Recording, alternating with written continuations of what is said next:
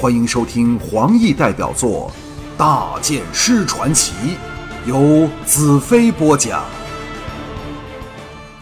怀中的人动了一动，打了个哈欠，睁开眼来，然后呀的一声娇呼，由我怀里爬了起来，站直娇躯，红着脸道：“你一直抱着我。”我仰天在石上躺下，手做枕头，叹道：“不抱着你怎么行？你抱得我那么紧。”红月跺了跺脚，不知是气自己还是气我，忽又哈的一声笑起来，来到我身旁，贴着我亲热的坐下，央求道：“告诉我你是怎么收服尼雅的？”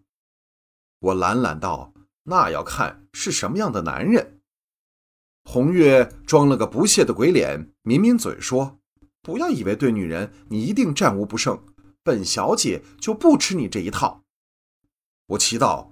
请问本小姐抵挡不住的男人是哪一类呢？该是勇士、绝代俊男，还是老学究？如果是最后那种，恕我不入围了。红月呆了一呆，似明非明的细心一想，蓦地掩嘴娇笑，花枝乱颤，尽显少女漫无机心的可爱神态。我也不禁莞尔。时间不早了，和这小女孩的游戏至此为止，开玩笑也开够了。我站了起来，道：“我们回去吧。”他扬起俏脸，深深的看了我一眼，平静的道：“不用你告诉我，我也不难知道你是如何驯服尼雅的了。”我心中一震，抹过了一丝悔意。回到大公府，彩柔和尼雅才刚起床梳洗，尼雅想起昨晚和我的荒唐，娇羞不胜。这时，卫兵来报说红石大公有请。我和宁雅走出屋外，红晶早在宫后。大黑叫着追了上来，彩柔在后面呼叫着。他来到我脚下，团团转转。我向走过来要抓大黑回去的彩柔道：“你和大黑也跟着来吧。”彩柔欢呼雀跃，点着头，搂着大黑吻了一下。我望向红晶。他正目瞪口呆地盯着彩柔，就像昔日的年家那样。我干咳一声，红晶惊醒过来，不好意思地说：“呃，我我是来陪大剑师去议事室的。”我微笑道：“现在可以去了吗？”红晶连忙道：“大剑师，请。”举步在前带路。尼雅赶快两步向红晶道：“林女士到了没有？”你问的正好，昨夜我们才收到蓝鸟带来的讯息，林女士正动乘到飘香城来，估计今天午后时分抵达。尼雅松了一口气，道：“那就好了。林女士一到，哪还怕左令权不吐实话？”随后退到我身旁，解释道：“林女士是花云之外的另一位女祭司，专门负责医学的研究。她懂得一种方法，能利用药物和心灵的力量。”控制别人的神智，所以我们特别请他来对付左令权。我们从未生擒过这么高级的黑茶鬼。我大奇道：“竟有这种人物，那一定要见识一下了。”心想：假若我会这方法就好了，行起事来大有方便。但不知如何，我想起命丧于我手里的巫师，他也有这种奇异的力量，心中有点不舒服。彩柔在后面唤道：“尼雅。”尼雅欣然停下，等彩柔到了身边，伸出手去搂着她纤细的腰肢，爱怜地问道：“什么事，小尼雅？”语气像足了灵智对彩柔的神态。这时变成我和红晶在前走，彩柔、尼雅在后，而大黑却在碎石路和路旁草间穿穿插插，东嗅西嗅。中间还撒上一泡尿，颇为意气风发。红晶神秘地向我眨眨眼，道：“红月那妮子今早是不是来缠你了？”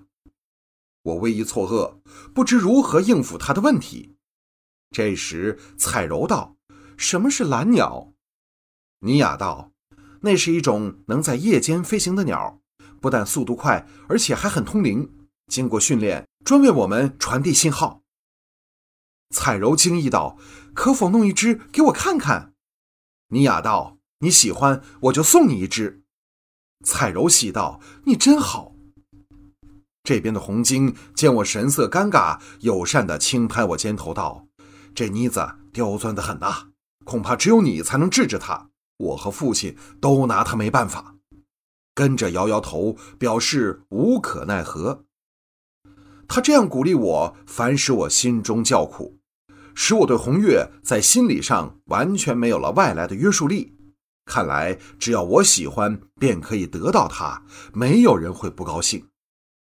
虽然广蓄姬妾在帝国是非常平常的事，但终有一天我要回帝国去。先不要说那可怕的沙漠旅程，即使安然度过。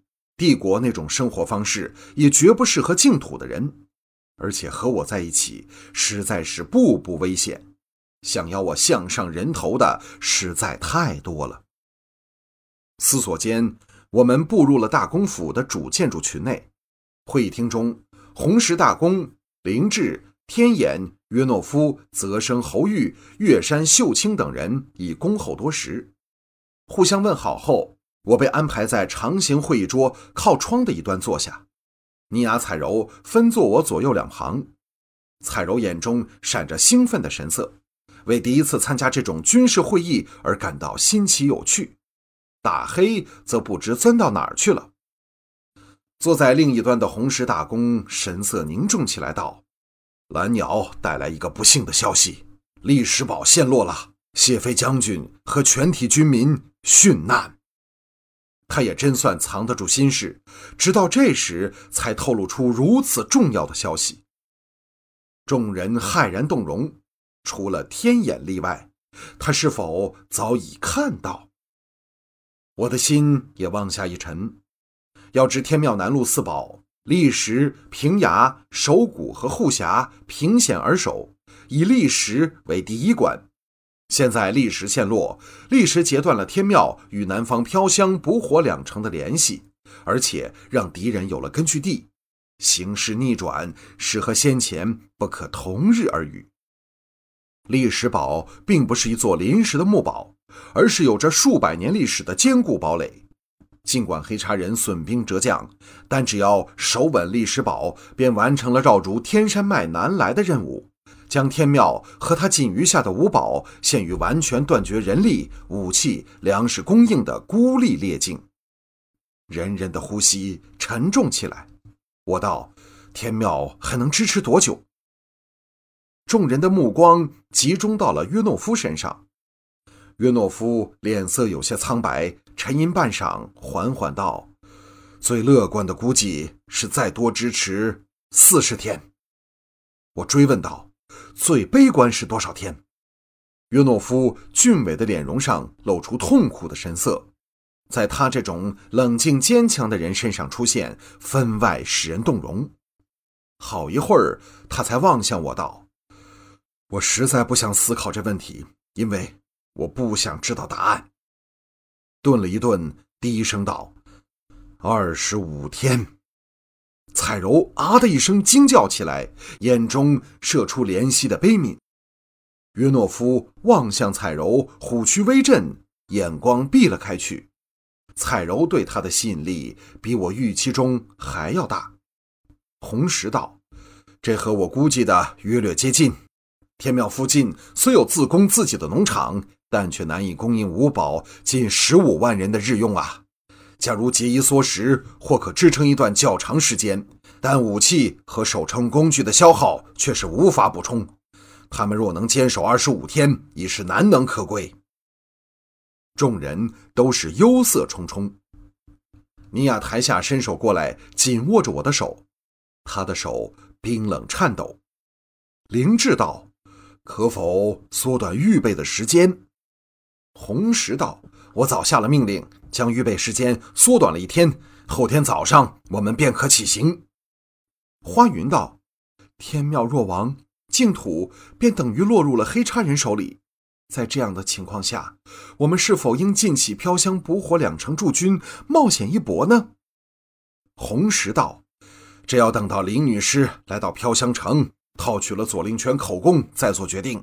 假设黑叉人南来的兵力真的只剩两个军团。”我们就可以安心将留守两城达三万多的部队全部投入拯救天庙的圣战里。岳山叹了一口气：“就算我们尽起人马，兵力也只是七万之众，比黑茶人仍少了五万人。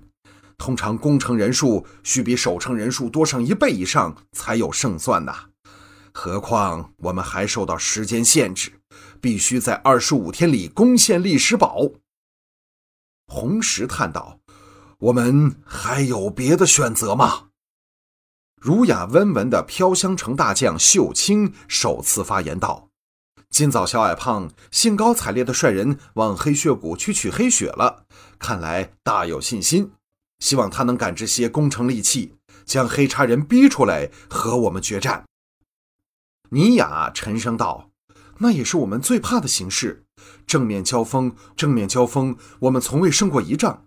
就算兵力比黑叉人多上一倍，也不管用的。”一直默然不语的天眼祭司双目一睁，望向我道：“大剑师，你已清楚看到整个形势，也知道我们一点胜利的把握也没有。”众人好像这时又想起了我的存在。